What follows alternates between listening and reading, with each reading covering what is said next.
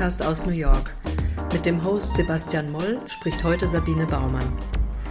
Wir wollen uns heute unterhalten über eine Neuerscheinung, nämlich das Buch Fatherland von Burkhard Bilger. Wie bist du auf dieses Buch gekommen, Sebastian? Ja, das Buch ist vor ungefähr drei Wochen äh, in den USA, in New York erschienen und sobald die ersten Kritiken irgendwie in den Zeitungen standen, in der New York Times, haben sehr viele von meinen Freunden mir das geschickt und mir das äh, nahegelegt, dass ich mir das sofort holen soll. Das Buch, weil es um eine Geschichte geht, die mir selber sehr nahe ist. Also der Autor Burkhard Bilger, der ist äh, regelmäßiger Autor im äh, Im New Yorker ist Deutsch-Amerikaner, das heißt. Äh, das seine, hört man ja schon am Namen, das hört man schon, Bilger. Das hört man schon am Namen. Das heißt also, er ist zwar in den USA in Oklahoma geboren worden, aber seine Eltern kamen aus Deutschland, sind aus Deutschland eingewandert und kamen ähm, aus dem Schwarzwald. Und ihn hat jetzt interessiert, er hat nachgeforscht, was seine Eltern, beziehungsweise vor allen Dingen sein Großvater während der Nazizeit gemacht hat und wer er war, was ja eigentlich ein sehr deutsches Unternehmen ist. Das machen ja, glaube ich, in Deutschland viele, auch wenn sie dann keine Bücher drüber schreiben. Aber Leute unserer Generation interessiert es natürlich, was unsere Eltern gemacht haben und wie unsere Familie äh, sich zu der Nazizeit, der Nazizeit äh, verhalten hat. Und er hat aber darüber ein Buch für das amerikanische Publikum gesprochen und die Parallelen sozusagen zu meiner eigenen Biografie, die waren also äh, so fast unheimlich. Also seine Eltern haben nur wenige Kilometer von dem Ort entfernt gelebt, in dem Familie meines Vaters gelebt hat im Schwarzwald und sein Großvater, um den es geht in diesem Buch, ist dann während der Besatzungszeit der Deutschen von Frankreich. Äh, also ab 1940 ist er ins Elsass geschickt worden und hat dort eine Schule übernommen. Da hat er als Schulleiter gearbeitet und war dann auch Parteichef, Nazi-Parteichef in dem Ort, das die Deutschen besetzt hatten. Und das ist eben ganz parallel zu meiner Geschichte, weil mein Großvater während der Nazi-Zeit und der deutschen Besetzung des Elsass im Elsass ein Sägewerk übernommen hat, also äh, als Besatzer. Und deswegen hat mich das natürlich brennend interessiert und ich habe mich dann gleich auf das Buch gestürzt. Ja, kein Wunder, dass deine Freunde dir das alle empfohlen haben. Die konnten wahrscheinlich nicht äh, diese ganzen Details wissen, äh, dass es da so eine direkte räumliche Parallele gab oder historische Parallele auch. Ähm, natürlich ist es aber wahrscheinlich doch anders für einen Amerikaner, äh, sich mit der Genealogie oder Familiengeschichte zu befassen. Äh, vielleicht bleiben wir erst noch mal kurz bei dem äh, Burkhard Bilger, was für ihn der Auslöser eigentlich war. Er hat sich ja nicht von Anfang an mit Familiengeschichte beschäftigt, oder? Nein, überhaupt nicht. Also er ist gesagt, wie gesagt, er ist äh, unser Alter noch ein bisschen älter. Also er ist Anfang 60 und er hat sich lange Zeit gar nicht so mit der Familiengeschichte beschäftigt, jedenfalls nicht journalistisch. Äh, der ist Musikjournalist in erster Linie und Reportageschreiber und er hat auch gesagt, für, für uns, wie wir in Deutschland sozialisiert werden, ist ja sozusagen die Nazi-Vergangenheit der Eltern der Vorgängergeneration von Anfang an irgendwie identitätsbildend und identitätsstiftend. Aber er hat mhm. gesagt, in seiner Familie als Exildeutsche in Amerika war das gar nicht so sehr im Vordergrund. Er hat gesagt, es wurde zwar schwäbischer Dialekt, alemannisch zu Hause gesprochen auch und es gab Spätzle, aber äh, dass jetzt sozusagen darüber gesprochen wurde, was habt ihr während der Nazizeit gemacht und, und äh, die Nazizeit verarbeitet war, das war im Exil Oklahoma überhaupt nicht Thema. Da hat er erst angefangen, sich in der Universität damit zu beschäftigen und er hat gesagt, so richtig äh, ähm, sich dann da in die Tiefe zu gehen, das hat ihn eigentlich erst angefangen zu interessieren, als er selber Kinder hat und die angefangen haben, Fragen zu stellen. Mhm, ja, ja, interessant. Ja. Also dieses, dass die Kinder Fragen stellen, das kennen wir als Deutsche. Ne? Das, also erstens sind wir selber die Kinder, die ihre Eltern gefragt haben. Ich erinnere mich, wir mussten in der Schule ein Buch lesen, warum warst du in der Hitlerjugend? Äh, und dann sollten wir die Eltern oder Großeltern befragen äh, nach diesen Dingen. Du hast es vorhin auch schon angesprochen, dass, dass man als Deutsche, Deutscher ähm, sich mit der Vergangenheit äh, ja viel eher nochmal beschäftigt oder aus, auf eine andere Art vielleicht auch als die Amerikaner, ähm, weil man sich dafür interessiert, ähm, Ne, habe hab ich entweder jüdische Wurzeln oder äh, ne, haben meine Eltern irgendwie Widerstand geleistet oder muss ich mich damit konfrontieren, dass ähm, eben der, die Nazi-Zeit, dass meine Familie daran mitgewirkt hat. Das ist natürlich ein ganz anderer Ausgangspunkt nochmal. Ja, auf jeden Fall. Und äh, er, er, er sagt, er hat dann auch viel darüber gesprochen und da kommen wir später dazu, in dem Interview mit ihm, das ich, das ich, das ich geführt habe, ist äh, aus der Distanz in Amerika, da gibt es so eine moralische Klarheit. Da war also immer in der Kultur verwurzelt, die Nazis waren das absolut Böse und damit war das Thema erledigt, während wir das ja kennen, äh, dass es dann eine moralische Komplexität auch gibt. Ne? Dass wir also diese Menschen als Familienmitglieder kennen und du merkst, dass, weißt, dass das gibt kein absolut Böses und, und, und wie haben die sich verhalten und warum haben die sich so verhalten. Das ist ja die Neugier, die wir sozusagen hatten. Und das ist, glaube ich, auch das Interessante an dem Buch für den amerikanischen Markt, dass es da so moralische Grauzonen äh, gibt und dass er eben auch mit sehr viel Empathie seinen Großvater beschreibt. Einerseits und andererseits war er eben dann doch Parteichef und war äh, Parteimitglied der ersten Stunde von 1933. Und das macht eben diese, diese Spurensuche auch so spannend für, für ihn. Und das Buch ist also so sehr die Geschichte seines Großvaters wie die Geschichte dieser Spurensuche und, und seiner Neugier und ein bisschen auch der Angst davor, was er vielleicht findet äh, und wie er damit eben umgeht. Ja. Wie würdest du das einordnen, bevor man das im äh, Interview dann selber hört? Ähm die äh, Kinder der Kriegskinder, das hat ja in Deutschland auch zu einigen Publikationen geführt oder da gibt es ja einige Leute, die sich damit auseinandergesetzt haben. Wie würdest du ihn da einordnen? Ähm, kann man das so pauschal sagen? Ja, ich meine, er trägt natürlich, wenn das Buch auf Deutsch erscheinen würde, was noch nicht klar ist, ob es in Deutsch ersch äh, erscheint, würde das natürlich zu dieser Literatur der Kinder, der Kriegskinder dazugehören, die ja in Deutschland die äh, in Deutschland existiert und die in Deutschland ähm, auch wächst, äh, wo in den letzten 20 Jahren man beginnt, an diesem Tabu zu rütteln, das über die deutsche Erfahrung und über deutsches äh, Trauma und wie das unter Umständen auch an die Folgegeneration weitergegeben worden ist, dass darüber überhaupt gesprochen werden kann und gesprochen werden darf und versucht wird, da eine Sprache dafür äh, dafür zu finden. Also in diese, in diese Literaturgattung gehört er sicherlich dazu. Andererseits scheint das Buch, wie gesagt, in erster Linie auf Englisch und passt da dann wieder sehr gut äh, in eine ähnliche Literatur der, der eigenen Genealogie und der Frage, was haben die Eltern gemacht, äh, rein, was in Amerika eben jetzt auch wächst, wo die amerikanische Geschichte ja auch revidiert sich wird und die amerikanische Geschichte auch nicht, nicht mehr ähm, als so eine durchgehende Geschichte des, des, des Fortschritts in Richtung Demokratie geschrieben wird, sondern wo die Amerikaner sich eben auch mit den Schweinereien äh, auseinandersetzen, die in ihrer Geschichte stattgefunden haben, mit Sklaverei, mit dem Genozid an den, an den, an den Ureinwohnern. Also, und deswegen funktioniert sein Buch, glaube ich, auch in Amerika, weil viele denken, okay, das ist eine Einwanderergeschichte und eine Spurensuche, die uns einerseits was sagt und andererseits aber auch was ganz anderes und was ganz Neues ist, sozusagen. Mhm. Ja. ja, mit so schwierigeren, schmerzhafteren Themen, ne, wie Schuld und ähm, beteiligt sein, Verantwortung übernehmen müssen für Schmerz, für Gewalt, die man ausgeübt hat. Ne? Und ähm, ja, das stelle ich mir auch sehr interessant vor, ob es ein etwas unbefangenerer Be Blick ist, den er hat, ähm, oder ob man vielleicht auch sagen würde, ja, vielleicht fehlt auch noch ein bisschen was bei ihm. Ähm, das wird man vielleicht in deinem Interview auch erfahren, ähm, wo du denkst, dass er vielleicht noch hätte weitergehen können, etwas vertiefen können. Oder kann man das jetzt noch nicht so vorwegnehmen?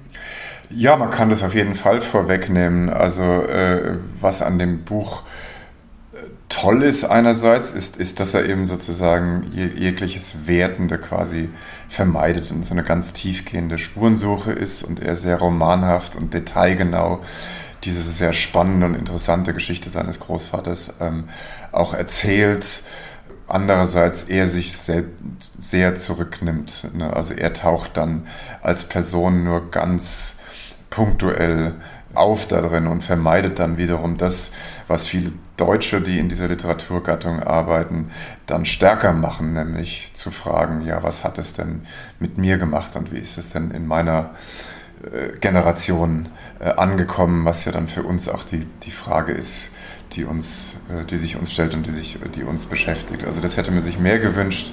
Ähm, andererseits ist es eben durch diese Detailgenauigkeit diese Rekonstruktion, wie gesagt, das liest sich wie ein Roman und liest sich unglaublich spannend äh, und interessant, gerade mhm. aus der deutschen Perspektive auch. Ja. Wie hat es denn die amerikanische Kritik aufgefasst bisher?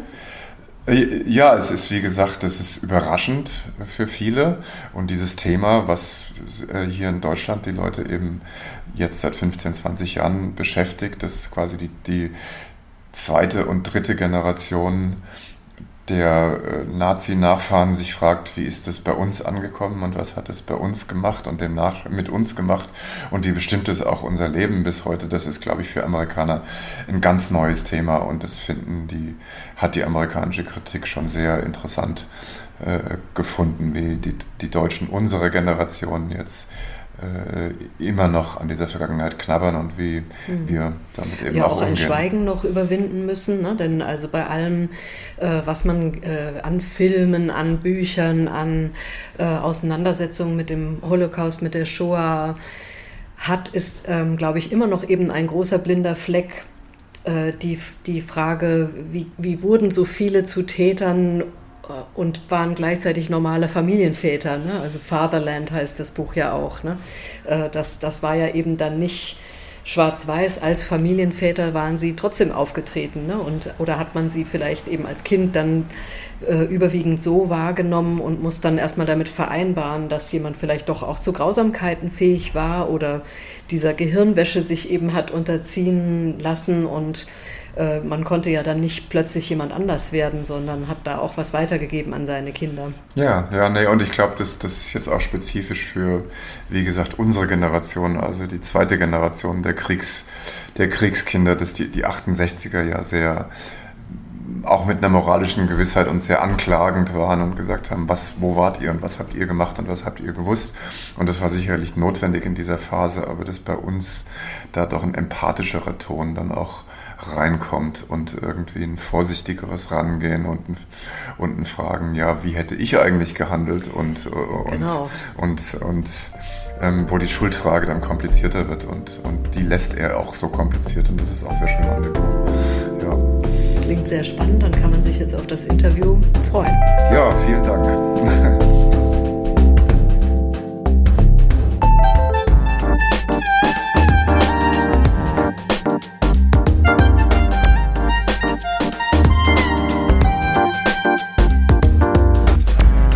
nice thing has been that it's um, I've loved the range of responses. You know, I've gotten big, thoughtful reviews in the Wall Street Journal and the New York Times and the Washington Post and the Times of London and the Economist um, and the Atlantic. So, like, really thoughtful, meaty, positive reviews. But then also just like all my high school friends from Oklahoma are reading it, you know, and um, I've gotten letters from people who just like German Americans who are reading it. So it's nice. It feels like it has maybe a broader audience than the. Than you thought it would have. Well, then, uh, then I would have known. You know, you never know. Yeah, yeah. I mean, I'm used to writing for this. And New Yorker is a big audience, but it's a very particular audience. audience yes. yeah, so it's nice to. Anyway. Yeah, yeah, yeah, yeah, yeah, yeah, yeah, yeah. I mean, do, do you get things like? Um, why should we care about you know, the plight of the grandchildren of Nazis? um, oh, I mean, sure. I think that's you know, honestly, I think I get that more in Germany than I do in the United States. Yeah. In Germany, yeah. when I was researching, I would tell people my story. They'd say, "Oh, you should you should hear about my my grandfather." Right. His story is much more dramatic than your grandfather's story. Right. You know, yeah. whereas here, I think it's especially now we're in this moment where people are re-examining our racist roots and our own our own you know Native American genocide and all that kind of stuff and kind of coming to terms with some of that. I think there's more people are interested in this idea of re-examining your roots, and so that makes sense to them. Yeah, um, yeah that that yeah. working with that in your mind. Yeah, yeah, yeah, yeah. yeah. I mean, from what I know, this topic is completely new to an American audience. Like how the whatever trauma of, or the experience of, of Germans during World War II affected the next generation. How it's still. Yeah, um, I think so. Yeah. No, I think it, it, I think it is. I mean, there was this. Um, you know, there's been like in my piece for the New Yorker, I didn't go into this in the book, but mm-hmm. you know, there's been some research on intergenerational trauma. You know, yeah. even scientific research on in mice, and, and yeah. there you can show that there these things carry on physically. Um, yeah. But yeah, I think the idea of even there was almost taboo to even think about mm-hmm. the victim victimization of Germans. Right. That was not something that people right. thought right. Yeah. was worthy of attention. You know, so as it was in Germany until yeah. 20 years ago, maybe. Right, right. Or, or, or, or so. Was that, uh, d- did that keep you from diving into this for a long time? That you you didn't want to think about that your yourself, or, or you shied away from it, or uh, when... it, I, I did. I mean, I think. Let me put this the right way. You know, I knew it was a topic that was very touchy in this country. As I say in my book, the idea of like talking about your German ancestry always immediately came with a certain reflexive judgment. You know, mm-hmm. oh, you're German, and if you and if you say my grandfather was a Nazi, that's on top of that. It's already there's a certain assumption about Germanness. The thing that was made. I think it's diminishing a bit, but I think that was certainly there. Mm-hmm. Um, and so that was, I think, I was nervous about that. I think also.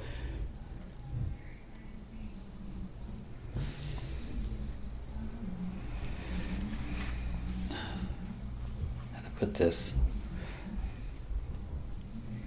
I think part of me has always felt like like there is no such thing as original sin that we are not born guilty that i'm i've never had any kind of instinctive sense that i am personally responsible from my family's history. I haven't had that. Mm-hmm. But I did have this sense of this line carried through in my family. My mother was affected by it, was somewhat traumatized by it, was worried about it. And then I, as I, you know, as I started to see with my own kids how my history was wound up in them, I, I'd always been a little bit kind of I always felt like a free agent, like I'm myself, and that I don't owe anything to anybody. But then when we start having kids, I think that just changed my perspective, and suddenly I thought, wow, this history is different, you know, and, and how and how is that going to play out? And has it played out in my character, and how will it play out in my children's? Mm-hmm. Mm-hmm. So it was really uh, the coming of age of your of your children, thinking about your children, that prompted you to want to want to dig into this. Yeah, or... it was a combination of things. I think it was also, I mean, two things happened.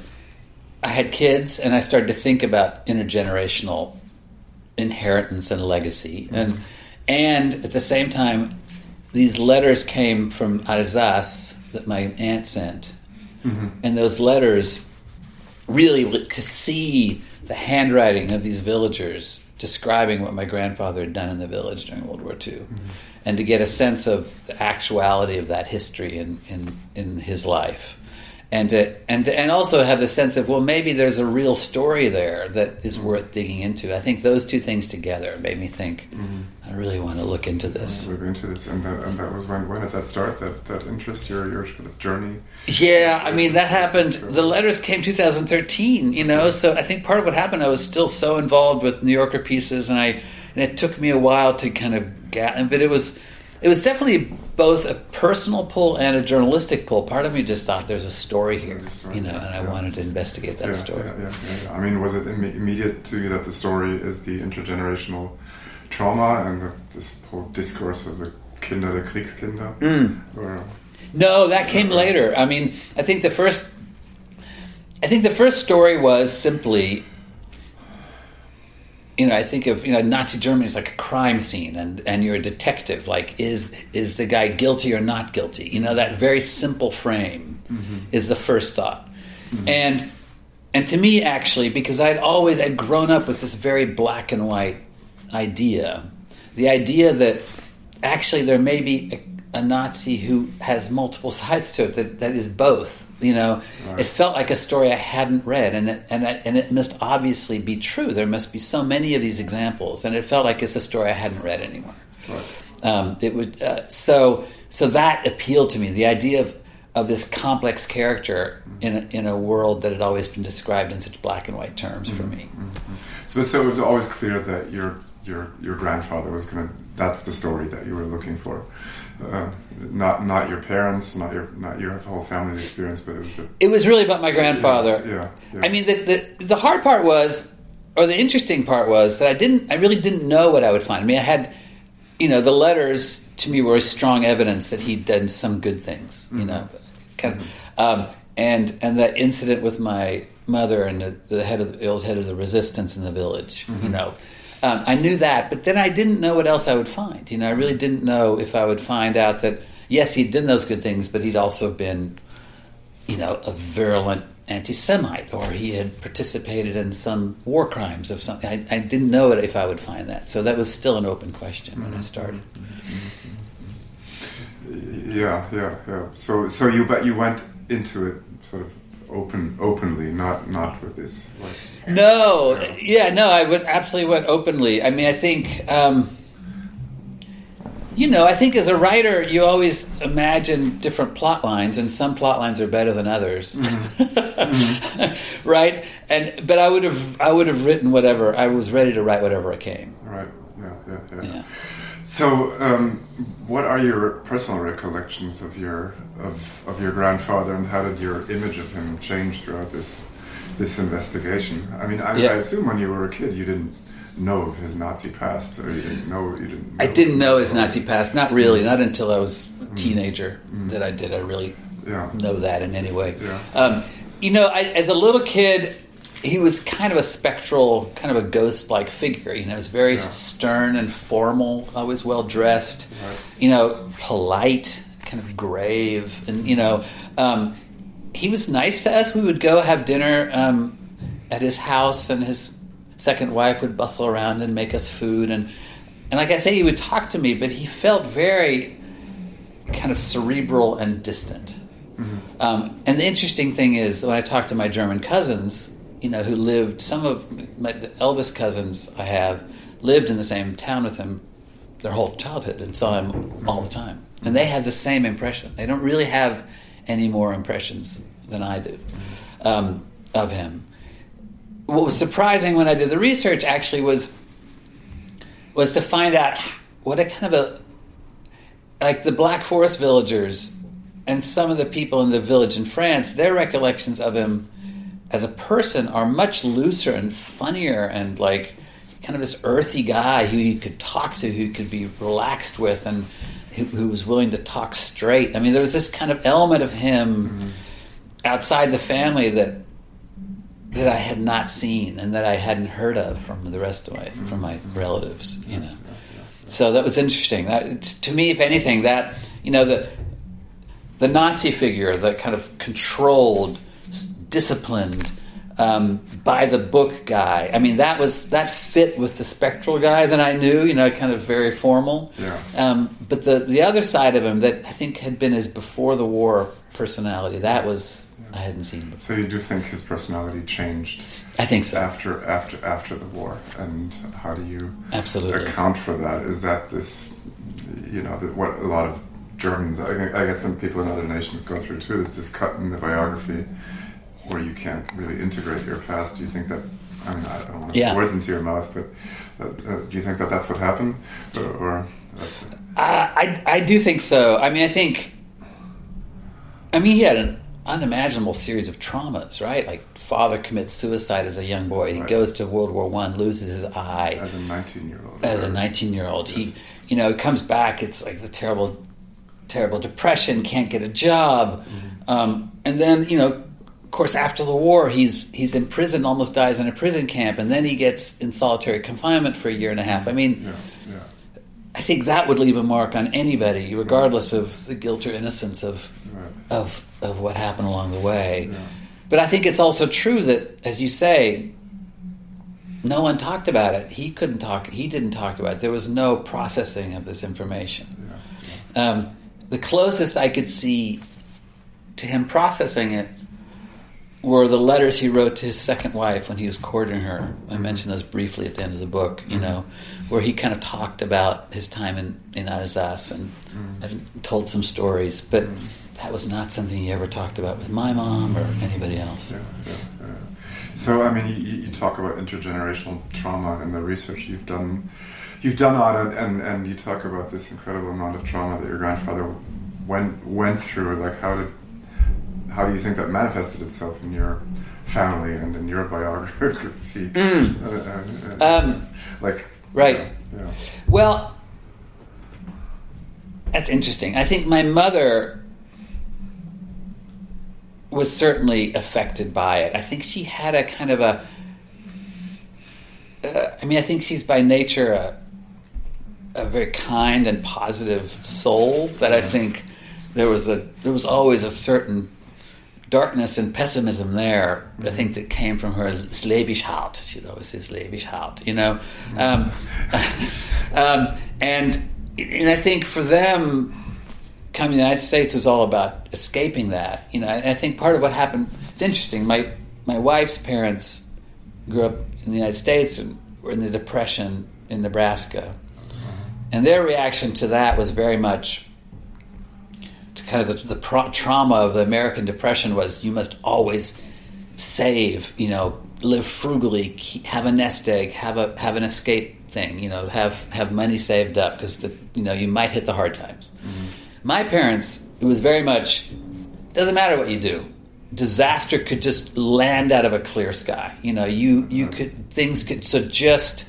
So I think they were much more live for the moment. I think because of the trauma in their background, yeah. they were just like this. Yeah, yeah. There's no use in really being too careful. Being too careful. Yeah. Yeah, yeah, yeah, yeah, yeah. And you know, and I think different people react to that stuff differently, but that was their reaction. And your parents were were born they were kids during in the, in the war, right? born in thirty five, both born in thirty five. Born in thirty five, so they were very yeah very young during during during the war. Yeah. And, uh, no, it's so it's it's so interesting that that this talk about intergenerational trauma, and I think a lot of the research on that was done on Holocaust survivors, right? Right, right, right. And sure. how it applies to, to, to, to Germans, and and that what you're just talking about, this you know you, you, you, don't you're you don't ever settle in you know you're always ready to leave. I think right. that's a very jewish thing too. Yeah no no absolutely yeah, yeah, absolutely. Yeah, um, I, I, I, do think for my parents it manifested in a positive way. I mean mm-hmm. they really uh, they you know i think also they had their little world around them. We have five kids you know they kind of mm-hmm. you know they, they, they built their own, created their own yeah, universe. Yeah, yeah, so, I mean, you have a very empathetic view of your of your of your grandfather in the in, in the book. You know, uh-huh. and and uh, I don't know how do you reconcile that with the with the Nazi with the Nazi part. Were you grappling with that with with, with guilt or or or, or, I suppose, you know, was there any lesson about the nature of evil or something like yeah. that? I mean, I don't know. I mean, I think I'm empathetic in the book, but I try not to give him a, a pass. You right. know, I tried to very hard to me in writing it to kind of. I wanted to be empathetic to the human in him, but not, but, but not, okay. but not soft pedal right. the things he did wrong. And I feel like he's an interesting character for me because I feel like he was his strengths were also his weaknesses. You know, the things that made him become a Nazi, this ideological bent, this yeah. blinkered view of of of of, of politics, this willing, willingness to kind of turn a blind eye to some right. terrible things. He's so fixated on other things. That same thing, I think, made him do some fairly courageous things later in life. Um, do I? Um, do I think that in any way exonerates him from from that participation? Not really. Do I really think it? Does it make me feel the Nazis were any less terrible than they were? No. you know, it, uh, it hasn't changed my view. I mean, does it give you a deeper understanding of the nature of, of Nazism or fascism or totalitarianism? I, I feel like when you do this kind of work, mm. strangely, paradoxically your view becomes both more black and white and more nuanced. Yeah. It becomes more black and white because you see the horrors up close. I had to look, I had to actually see how in the village next to his, you know, children were sent to be euthanized. You know, I had to see exactly how what happened to the local Jews in the in the in the area surrounding. I had to see all of that stuff in in, in living detail. You know, yeah. so or in or in Alsace, you know, the, went to Struthof and seeing the, the death camp there. So you become those things become more stark. Mm-hmm. But at the same time, you look into the details of anybody's life, you start to see the, the nuance behind that and the, and the and the ways in which even in the midst of this they made decisions that were good and bad all the time. Mm-hmm. so. Mm-hmm. he was a very um, early early joiner right? I mean, he, fairly early yeah 33 i mean depending on if you believe him he said that his his records were was backdated that he actually joined in 35 but the yeah. clerk said you know anyway there's this whole story i, I yeah, yeah. don't know if it's true but but yeah even 33 is still fairly early i mean yeah, so this was a very very I think typical way into the into the Nazi Nazi party, or didn't, didn't you didn't you find that? Yeah, I mean elementary school teachers, yeah. Uh, and and but you know, and he went to the two Nuremberg rallies. I mean, he was not a a mild participant. He, you know, so yeah, yeah, yeah. He was he was he was gung ho. He was gung ho. Yeah, absolutely. Yeah, yeah. And that, of course, uh, I mean, was there ever? Did you ever talk politics at home when you were? Like, what were his politics after the war? Was he apolitical? Was no, no, he was at SPD. He was. He became a. Um, he became a, a, city councilman in Weil am Rhein for the for the Social Democratic Party. Okay. Um, yeah. And uh, yeah, it's interesting. You know, there's like you look through this Nazi file, mm-hmm. and um, and the early stuff is is all these judgments about his war wartime activities, and then it progresses into him uh, doing his political activity once he was in Antiquitilton, and you know, and then and then it, by the end you have these obituary things about him, mm-hmm. his beloved city count. You know, it's like you see the, yeah. you know, to some degree you see his evolution. To some degree, you see the whitewashing of German Nazi participation. You know, you see why the 68ers were so angry in the first place. It was people like you know, not like him, but Nazis in general who were allowed to be come back into society.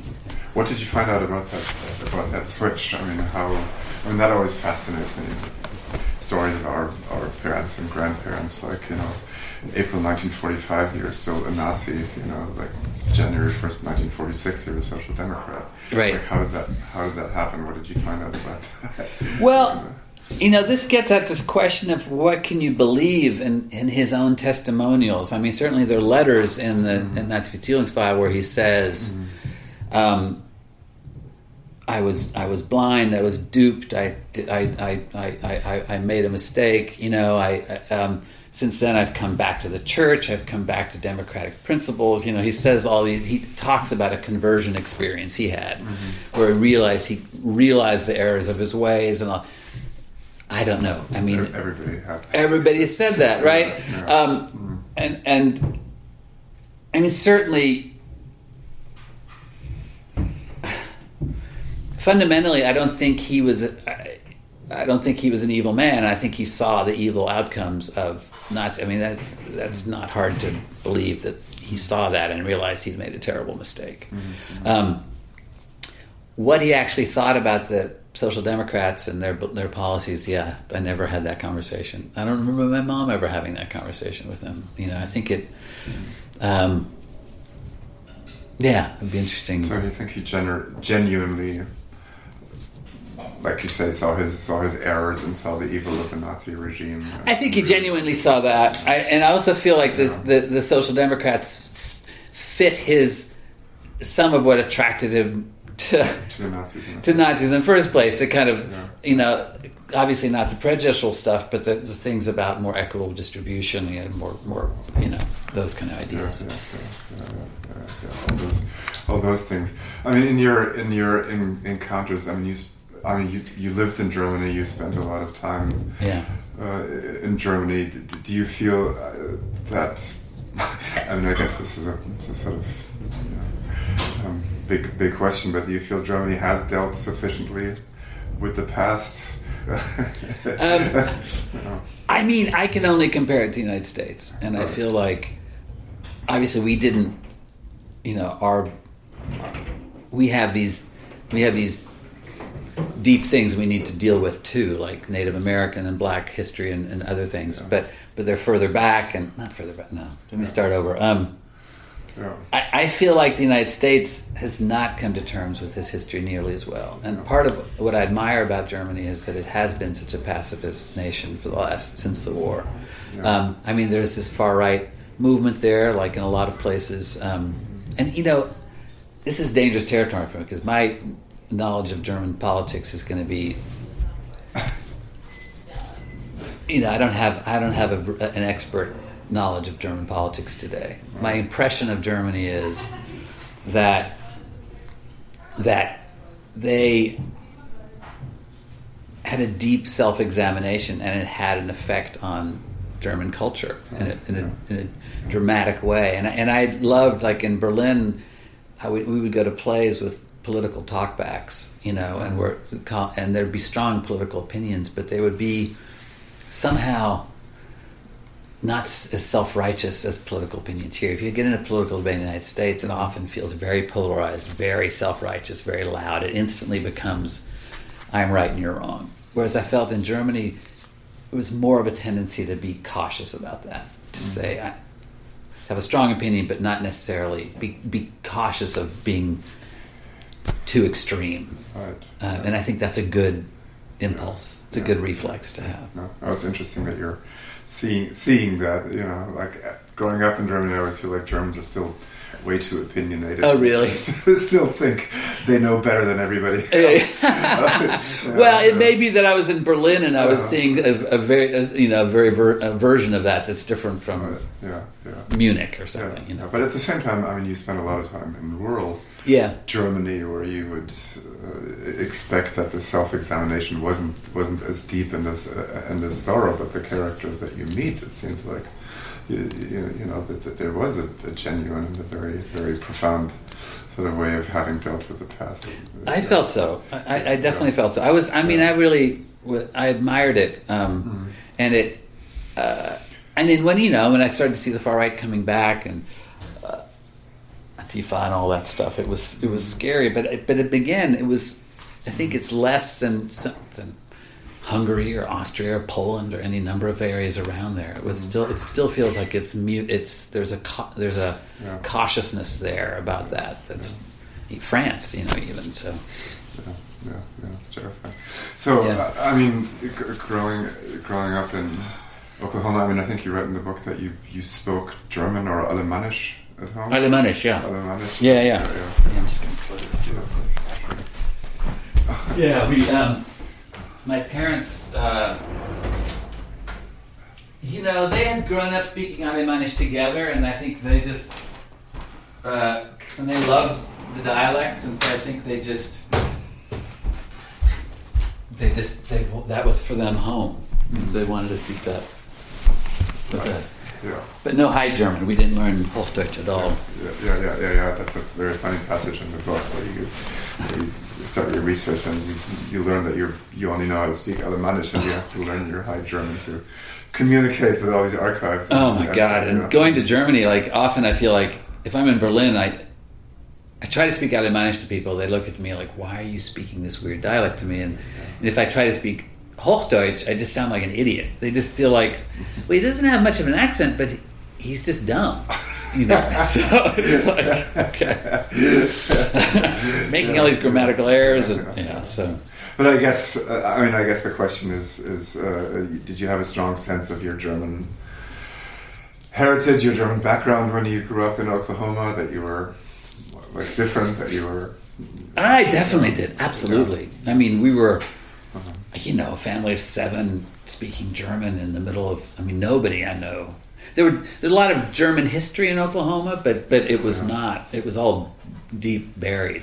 You know, my mother did her master's thesis on German American newspapers in Oklahoma. Oh, and yeah. and they had, and I think there had been seven of them up yeah. until up until 1914, up until World War One, essentially, and then they all got mm-hmm. disbanded, and the newspaper editors got got tarred and feathered and kicked out of town, and so there had been a very strong German American culture there, and then that kind of disappeared. So we were, yeah, we were an anomaly. Yeah, yeah, yeah, yeah.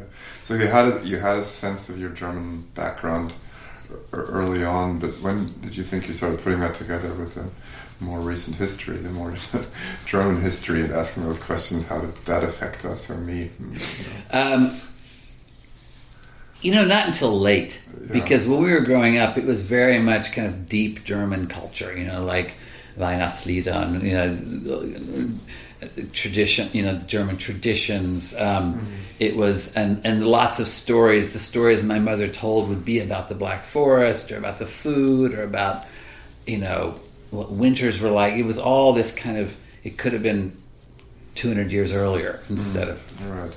30 years earlier. You right. know, um, so I don't think I really came started to connect it to German politics and German modern German history until I was in college. Yeah. Okay. okay. So came late. Interesting. So the German identity wasn't linked with the Nazi past. No, not at all. That early. No, yeah. not not at all. I mean, I think mm. you know my parents' stories were.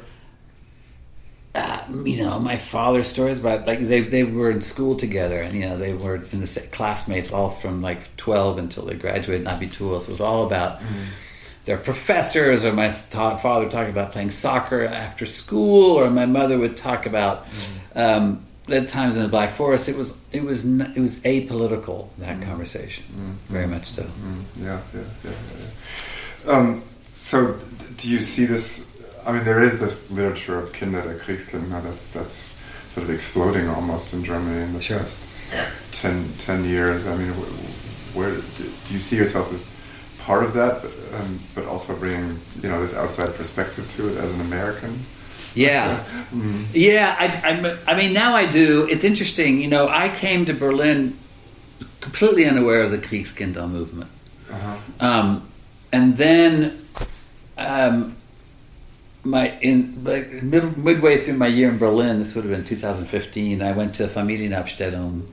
Yes, I read. And then I started to and then I got in touch with Sabine Bode, and I and I and I talked and went to the Kriegskinder um, conference and all that kind of stuff. Mm-hmm. And I think for me, at that point, I'm sorry. um, it was actually kind of a wonderful thing in a way to find that so many people were engaged in the same thing I was. Mm-hmm. And and I think for the same reason, to some degree, like we all kind of realized this was the moment. Like yeah. the people were almost dead. The only the only way to find this stuff out was now. Yeah, yeah. And we, it's almost too late, but we, we could still do it. Yeah, yeah, yeah, yeah. But I mean, I think what what held people back in Germany for a long time is this like this: Are we even allowed to talk about this? Are we allowed right. to talk about German suffering? You know, right, right. Um, was that ever an issue for you? for, for you? um, uh, it was I mean, I think the issue for me was is, was exactly that. That I thought you should be able to talk about that. Yeah. Um, yeah. And I, you know, it was always a cautious endeavor for me. I, I always was a, well aware of the dangers in doing this, right. um, and I always wanted to be. I didn't want to sound defensive. I didn't want to sound contrarian or you know or like. I just want I wanted to I wanted to look at that history and my grandfather's history with an open mind. Mm-hmm. And I didn't want to silence myself because you aren't allowed to talk about this. Right. But I also didn't want to be weighed into it saying, "Damn it, it's time we talked about our own." You know, I, didn't want to right. do that either. I wanted to walk. Right. It was a very narrow line to walk, but I wanted to walk that yeah, line. Yeah, what's the solution? I mean, I, I, from reading your book, it seems like your solution was to just tell the story. yeah, in as much detail and nuance as possible. yeah. yeah. I think that was ultimately, ultimately to me, it was mm. sticking to the facts, being as open with the facts as I could be, not trying to be an apologist, not try to interpret the facts to, to in my grandfather's mm-hmm. favor, mm-hmm. but also not trying to reflexively judge him, you know, to mm-hmm. like say, okay, who is this guy? Mm-hmm. what did he do? You know, mm, yeah. um, and I do feel like that was part of why it took me nine years to write this book was. Mm. Um, I really wanted to have the have the details. I needed to get find all the archival material. I needed to interview the the people. I needed all that to be able to even yeah. to write it. Yeah, yeah, yeah. I mean, you found it. That was that's incredible. The amount of detail you you were able to put together about you know events in these in these villages. Yeah, that was incredible. I mean, I wanted to write it endeavor. at some level novelistically, like you know, but I but but I did not want to make things up. I didn't want to fictionalize. I didn't want to do what The Crown does or other, you know, modern fictionalized autobiographies. I wanted to have everything rooted in specific facts. Yeah, yeah, yeah. I mean, you think the story is. I mean, the story is about your grandfather, but the story is also also your your quest and your search, right? Sure, sure, sure. So is there one that's more important to you, or, or, or, uh, um, no, I mean, you know, I think if I could have written this, if he'd been a different person, if he'd been someone who was famous or had vivid diaries, or if he'd had a million letters where everything was explained, if I could have, mm-hmm. um, and if there was a whole literature around him of other people's perspectives on him that I could draw on. Yeah, yeah. Then my instinct as a New Yorker writer, I mean, I've, if you look at my pieces, I'm almost never that present in my pieces. Mm-hmm. You know, as you are in the book, as I am in the book. Um, mm-hmm. I think in that case, I would have written this book that way, as a, as as truly novel novelistic description of this man, yeah. and using these different sources. Didn't have those sources, so mm-hmm. um, so I think part of it just became the drama of finding them, you know, and the and what that means. What does it even mean to mm-hmm. to research a man like this? Mm-hmm. You know. Yeah, yeah. Um, I mean, ultimately,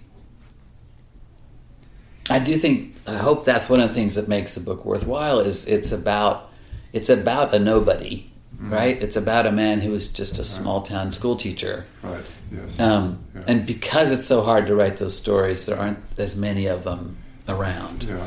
So. Yeah, yeah, it's much harder than if he would have been an SS man in Auschwitz. Because oh yeah. Then it's the, the, you know the guilt question is not not very complex. Yeah, right, right, right, exactly. Yeah, yeah, yeah right, right, right.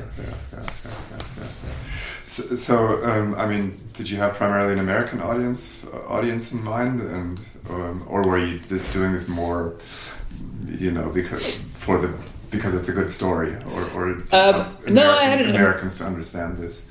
No, I had an American audience in mind. I think. I mean, I have always assumed at some point it'll be read by Germans and French. It's being translated in various languages, but um, is it being translated into German? It, you know, I sold the contract to German publisher, and then I took so long that they canceled it but it, you know, so it hasn't been, hasn't gone to a German publisher yet. Oh, okay. It's like Italian, Dutch, Chinese, oh, the Portuguese. Book, the book took so long that they lost patience with it. Yeah, they lost patience in it. Yeah.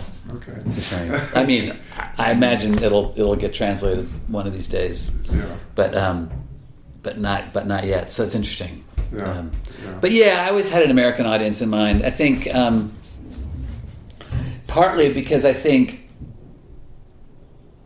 as you said, this is not something that Americans know as well. They don't know this this side of German history or this kind of a story. I think it's just not part of their upbringing. I mean, the movies and their their their view of German World War II history is pretty pretty yes. reductive. Yes, yes, pretty, pretty, pretty. Yes, yes. Yeah, yeah. yeah, yeah, yeah. So you want to get beyond Hogan's Heroes. Yeah, yeah, yeah. exactly. Yeah, yeah, yeah, exactly. Yeah. Okay, great. Thank, thank you. Sure. Very, very, very interesting. Yeah. Uh, yeah, and the book was fascinating to me, uh, especially because there's this, you know, this coincidence that you know, my family was in, it was like five miles away from your family during World War II. So, what town were they in? Uh, in. Oh, yeah, yeah, yeah. Yeah, yeah. My, my grandfather took over a French sawmill. So, oh. Yeah. And what? And tell me about his family. What, what, what do you know of his? Um, oh, his experience? Oh, he's been uh, as a as a you know he was like running sawmills all over southern Germany. Uh-huh. I think I mean I haven't done that deeper research. I think I he was always somehow working for the Fürstenbergs. Yeah, yeah. They had wood everywhere. Right, right. Where they moved them around a lot. um, you know, I don't know. I mean, I'm assuming that when you know, the Nazis took over Alsace and, and, and, and, business to the Fürstenbergs and they my grandfather this Yeah. Interesting. Wow. Wow. yeah, it is interesting. a while, so yeah. Yeah. I guess your grandfather's son. Yeah, yeah. oh, that's Yeah, interesting. yeah, yeah. I like it that you found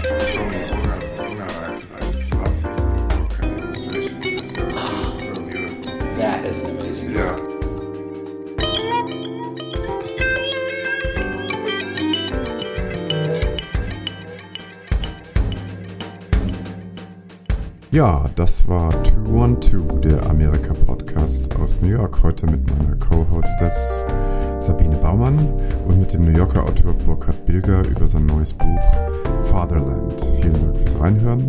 Euch allen einen wunderschönen Sommer und bis ganz bald.